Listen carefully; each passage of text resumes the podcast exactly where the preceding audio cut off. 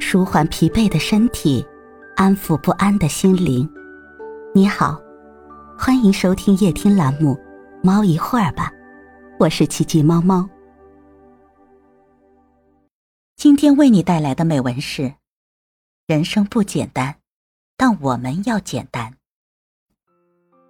我们身处在这个纷繁复杂的社会中，时常会感到活得很累，一道又一道的人生难题。摆在我们面前，等待着我们去求证、去挑战、去破译、去解答。而一个人的智慧和力量毕竟有限，面对一张张大网般的生活和一团团乱麻一样的人生，我们往往会显得力不从心，甚至有一种精疲力尽的感觉。其实，人生本来有很多种活法，也有很多种选择。但我们往往过于追求完美，把原本简单的事情搞得很复杂，因此常常被折磨得痛苦不堪，情绪也变得焦躁不安。大家原本同是生命个体，生来相互平等，可为了一己之力，却要仰人鼻息、察言观色、阿谀谄媚，使原本舒心的日子过得诚惶诚恐、了无生趣。本是很容易处理的一件事情，却总是瞻前顾后、谨小慎微，生怕因为一个不小心而触动了那张敏感的关系网。当站在人生的十字路口，面临重要选择时，我们真的不需要顾虑太多，按照自己既有的节奏前行即可。但为了一些不必要的人和事而左顾右盼，最终丧失了最佳时机。空留一声叹息。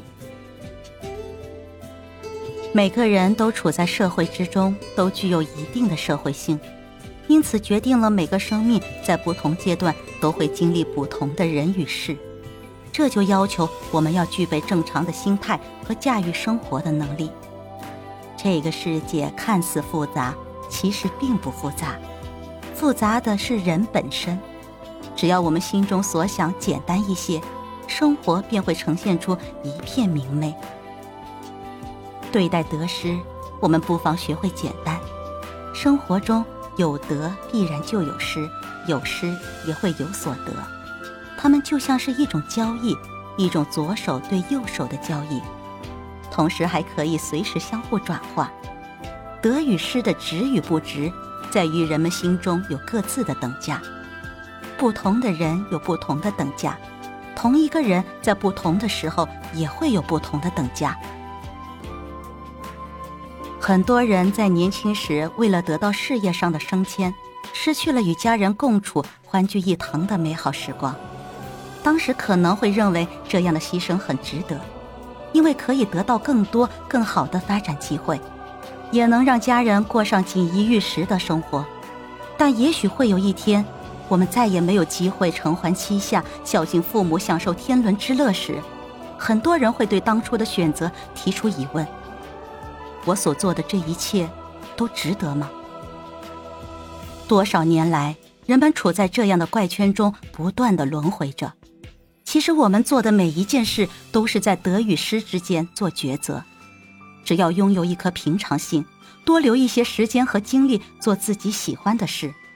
让人生少留一些将来无法释怀的遗憾，抛去名利，放开权欲，用简单的心走过自己轻松而快乐的人生。若干年后，当我们再回味起来，就不会感到寂寞，亦不会牢骚满腹，怨天尤人。在是非面前，我们也不妨简单一些。社会本是一个大染缸，形形色色，其中谁是谁非？众人自有公论，道德自有评价，无需将自己置身于无关痛痒的是非漩涡之中，饱受煎熬。自己想要生活成什么颜色，全靠自己去把握，不必在意别人的评价和看法，也不必理会谁投来一抹轻蔑，谁射来一瞥白眼。对于那些微妙复杂的人际关系，学着淡然处之。排除一切有形或者无形的干扰，但在大是大非面前，则必须要头脑清醒，保持自己坚定的立场，切不可因为个人私利做出害人害己的糊涂事。此外，在待人处事方面，也应学会简单一些。社会是江湖，我们每个人都生活在一定的社会环境当中，每天都要与各种各样的人打交道。对家人、对同事、对朋友、对同学、对邻里，其最好的关系是亲近的保持距离。正所谓君子之交淡如水，但很多人不明白，在面对自己的至亲密友时，为什么也要保持距离？因为当你想和某个人靠近时，不知不觉间会以自己喜欢的标准向他提出要求，而这样的要求对对方而言。也许会感到难受，甚至是反感。我们总是因为爱的名义忽视别人的感受，在不经意间介入到他人的内心世界，干扰着别人的生活，侵犯着别人的隐私和自由。其实，人靠在一起感到安宁才是幸福。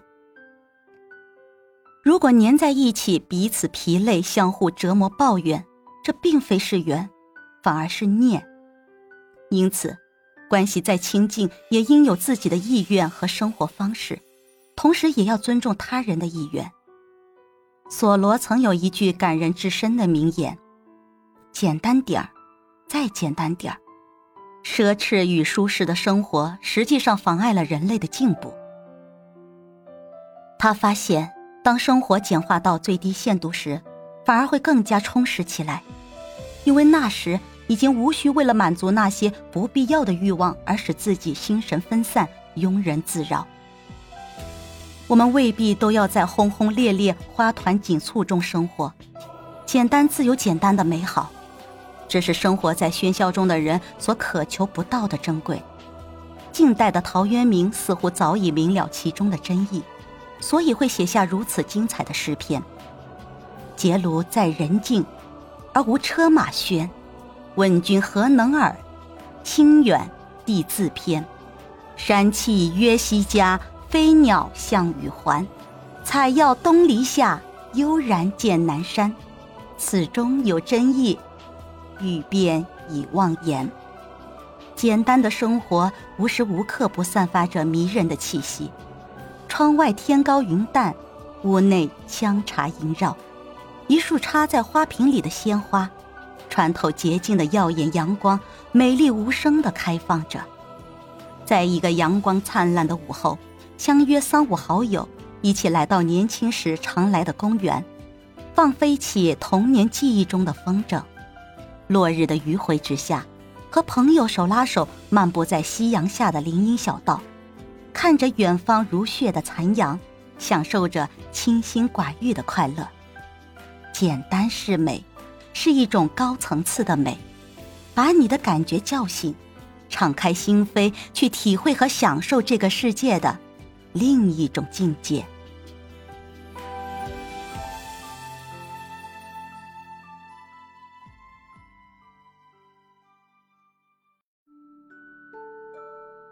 今天的分享就到这里了，欢迎关注、订阅、分享、点赞，一键四连。也欢迎评论区交流互动哦。祝您晚安，我们明天再会。